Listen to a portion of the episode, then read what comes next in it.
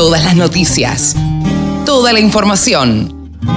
La radiodelcampo.com. Bueno, y como hacemos cada 15 días, estamos en comunicación con Mónica Ortolani. Mónica Ortolani, saben ustedes que es contadora, es coach, es titular de tonicaonline.com.ar y la encuentran en redes sociales. Eh, Moni siempre anda desde Junín eh, dando vueltas por el interior y tratando de llevar algún tipo de soluciones a los productores agropecuarios, soluciones de todo tipo. ¿Cómo te va, Moni? ¿Cómo estás? Hola, ¿cómo estás, Carlos? Un saludo a toda la audiencia. Eh, así que, bueno, siempre un gusto. Y, y sí, la verdad que a mí lo que me mueve, lo que me moviliza es que, bueno, al productor agropecuario y también a toda la cadena, le vaya mejor. ¿eh? Le vaya mejor. Eh, sabés que eh, nací en Vidal, eh, un pueblo, digamos, donde corre por las venas el espíritu cooperativo. Sí. Eh, la colaboración es un pueblo que también eh, nació, emergió en 1912 por el grito de Alcorta. Entonces, bueno, toda la, unión de, voces, ¿no? Y que, que, también se fundó, digamos, en ese tendido de vías para poder llevar la producción agropecuaria a los puertos. Entonces, yo siempre digo que me atraviesan dos cuestiones eh, que están en, en mis venas, que es uno, el trabajo en equipo y hacer en equipo, como lo aprendí y lo mandé de mi pueblo, y también lo que cuando me toca estar en las, en las empresas, eh, motivando a los equipos, desarrollando los equipos, y también que les vaya mejor, ¿no? que, que sean más rentables. Un poco ese grito del corta donde los productores eh, unieron sus voces para, para ser más rentables, si bien era por otro motivo. Sí. Eh, es el tema de, poder ser más rentables, ¿no? Y bueno, después cuando estudié ciencias económicas sentía que era una eh, una profesión, no podía amalgamar lo numérico y lo humano, por eso siempre te digo que me ocupo de los dos nutrientes principales de, la actividad, ¿no? En toda la cadena, eh, que son las personas, que son quienes hacen las diferencias, y las finanzas, o los financieros, que es lo que también termina definiendo la rentabilidad de la actividad, eh, porque bien sabes, Carlos, que es un negocio tanto desde la producción como desde quienes venden insumos, eh, que es básicamente financiero, ¿no? Totalmente. Porque primero hay alguien que tiene que poner el dinero, financiar, creer, para que el productor pueda clavar todos los dólares en la tierra, ¿no? Y esté rezando que llueva o que deje de llover según el caso. Hoy, en muchas zonas, sabes que estamos rezando que llueva. Eh, dice que la Bolsa de Comercio de Rosario ayer emitió, bueno, su, guía estratégica y ya está bajando eh, el la, perspectiva de toneladas. Claro. De 49 o 45 millones de toneladas. Claro, eh, eh, eh, entonces, bueno, eh, son, digamos que cambia muchísimo la ecuación. también en, cuanto a los precios también, ¿no es cierto? Que se van a cubrir. porque yo digo, bueno, al productor, yo digo, del Excel al bolsillo hay un un largo trecho, le cambian mucho los números desde que empieza a planificar eh, su, siembra. Eh, entonces, eh, bueno, digamos, ahora cuando tenga que ver qué precios de equilibrio le van a cerrar los números, con menos menos quintales que va a poder cosechar, va a tener que aspirar a precios un poquito más altos. Claro, bueno, esta, esta estimación de, de la Bolsa de Comercio de Rosario que mencionabas, ¿Puede hacer subir la soja eh, en el mercado local? Podría, pasa que en Chicago no nos olvidemos que, primero, dos cosas te voy a decir. Primero que ya en el mercado local, si vos tenés en cuenta los precios de Chicago, menos las retenciones y lo, digamos los gastos de, de de la industria, hoy el exportador le está pagando al productor unos 17 dólares menos de lo que le tendría que pagar.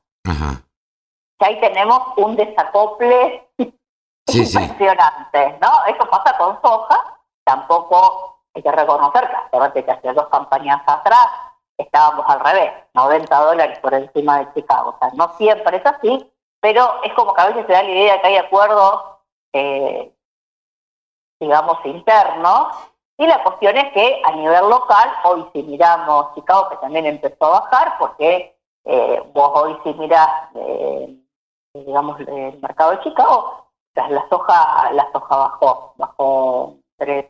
3%.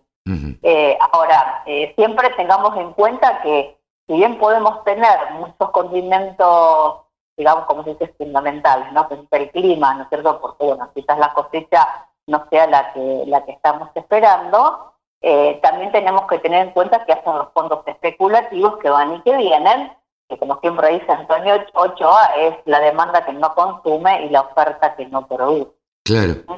Moni, ¿has, andado por el campo? ¿Has tenido oportunidad de charlar con productores y eso? Mira, eh, mira, eh, yo acá en Junín, la verdad que ahora la soja, hablamos hace 15 días atrás y bueno, llovió, venía bien. Mm. Ayer estuve caminando, mira, la verdad que la está sufriendo, la verdad que está, está, sufriendo la soja, la soja de segunda, y hay zonas que a lo mejor sí llovió un poquitito más, pero hay una gran preocupación, una gran preocupación por, por, la lluvia. Si ustedes ven, pueden ver en, los mapas, bueno, las mayorías de, las zonas están con, con necesidad de, lluvia, está seco o muy seco. Eh, así que hay una gran preocupación, que yo siempre digo, sí, los kilos siempre tienen que estar, eh, y es la gran preocupación del productor, pero también hay una gran oportunidad de poder ir cerrando precios, como siempre les decimos, de establecer pisos a su, a su rentabilidad, y pensemos que hoy tenemos casi 42 millones, pensá que hay 45 millones de toneladas de soja eh, estimadas hasta ahora, pero sin poner precio tenemos 41,5 según el último, el último informe del Ministerio. Con lo cual, eh, como siempre yo le digo a los productores, trabajen mucho con ciclistas de fondos proyectados. ¿Cuáles son los compromisos que van a tener que sí o sí asumir entre alquileres, pago de insumos, cheques que tengan dados, eh, cuotas de maquinaria que tengan? Sí, sí, sí, compromisos que ha contraído este, en otro momento. Entonces, al menos por esta parte que ellos tienen compromiso, eh, bueno, pueden o estar haciendo forward fijando precio, o bien si no quieren comprometer mercadería, pero saben que igualmente la van a tener que vender, pueden eh, tenerla, eh, digamos, recurrir a las opciones sobre el futuro como son los puts que se cubren a la baja, o si ya tenés cerrado el precio, poder recurrir a las opciones. De todos modos, siempre digo, cada uno es el ministro de su propia economía, todos estamos en el mismo contexto, con las mismas condiciones. El tema es qué hacemos con esto que existe. El gobierno no lo vamos a poder cambiar, no, claro. va a seguir. Entonces, con este contexto, y porque queremos seguir produciendo, y porque eh, también sabemos que, viste, la, la situación, incluso yo lo que veo eh, también a nivel laboral y sindical está como muy complicada, ¿no? Lo que pasa también no solamente el productor, la cadena láctea también está sufriendo mucho eh, cuestiones sindicales que terminan afectando al productor porque porque después le pagan menos la leche. Totalmente, totalmente. Entonces, eh, tenemos que pensar más en cadena, ¿no es cierto? Entonces, los industriales también comprender más los números del productor y que se le siguen pagando la leche a ese precio y el, y el y el, eh, el gobierno sigue poniendo pisos a la leche por ahí, en mi opinión, sin tanto sentido, es una agonía. Eh, ayer leía en Twitter gente que está vendiendo las vacas. Sí, sí, lamentablemente. Vacas lecheras, vacas lecheras que todavía no son de descarte. Claro. Y que las están vendiendo para poder cubrir los costos. Entonces tenemos que hablar todos y pensar todos más en cadena, unirnos más a través de las instituciones que, que, nos nuclean, ya sean con las rurales, con las cámaras, y encontrar puntos de encuentros y de diálogo, porque eh, también la parte sindical y los empleados hay que unirse para hablar. Si no, estamos siempre en una grieta, en una brecha que cada vez es más una conversación de sordos. Sí, sí, sí, nadie escucha a nadie, eh, ninguna parte escucha a, a, nadie y todos critican a quienes están en el gobierno, que, bueno, eh, son plausibles siempre de crítica y a veces, y muchas veces de errores, pero bueno, son los que están, la gente los votó y, y por eso mismo hay que respetarlos y bancarlos los, los años que tengan que estar. Totalmente, ¿viste? Los argentinos es como que estamos siempre a ver a quién le echamos la culpa. ¿no? La culpa es de, hay una columna que después se la a volver a porque la escribí hace unos meses atrás.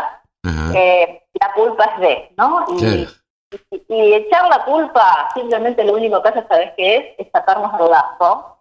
Y ahí me gusta hablar más de la responsabilidad. Y entonces, ¿cuántos, cuántos lugares estamos vacíos? ¿Cuántas, los silencios o el, o el no te metas nos está costando muy caro para nosotros y también para nuestros hijos, que hoy están mirando y cuántos jóvenes, bueno, por ahí están pensando, por un tema controvertido, están buscando mejor futuro en, en, otros lugares como lo han hecho nuestros bisabuelos.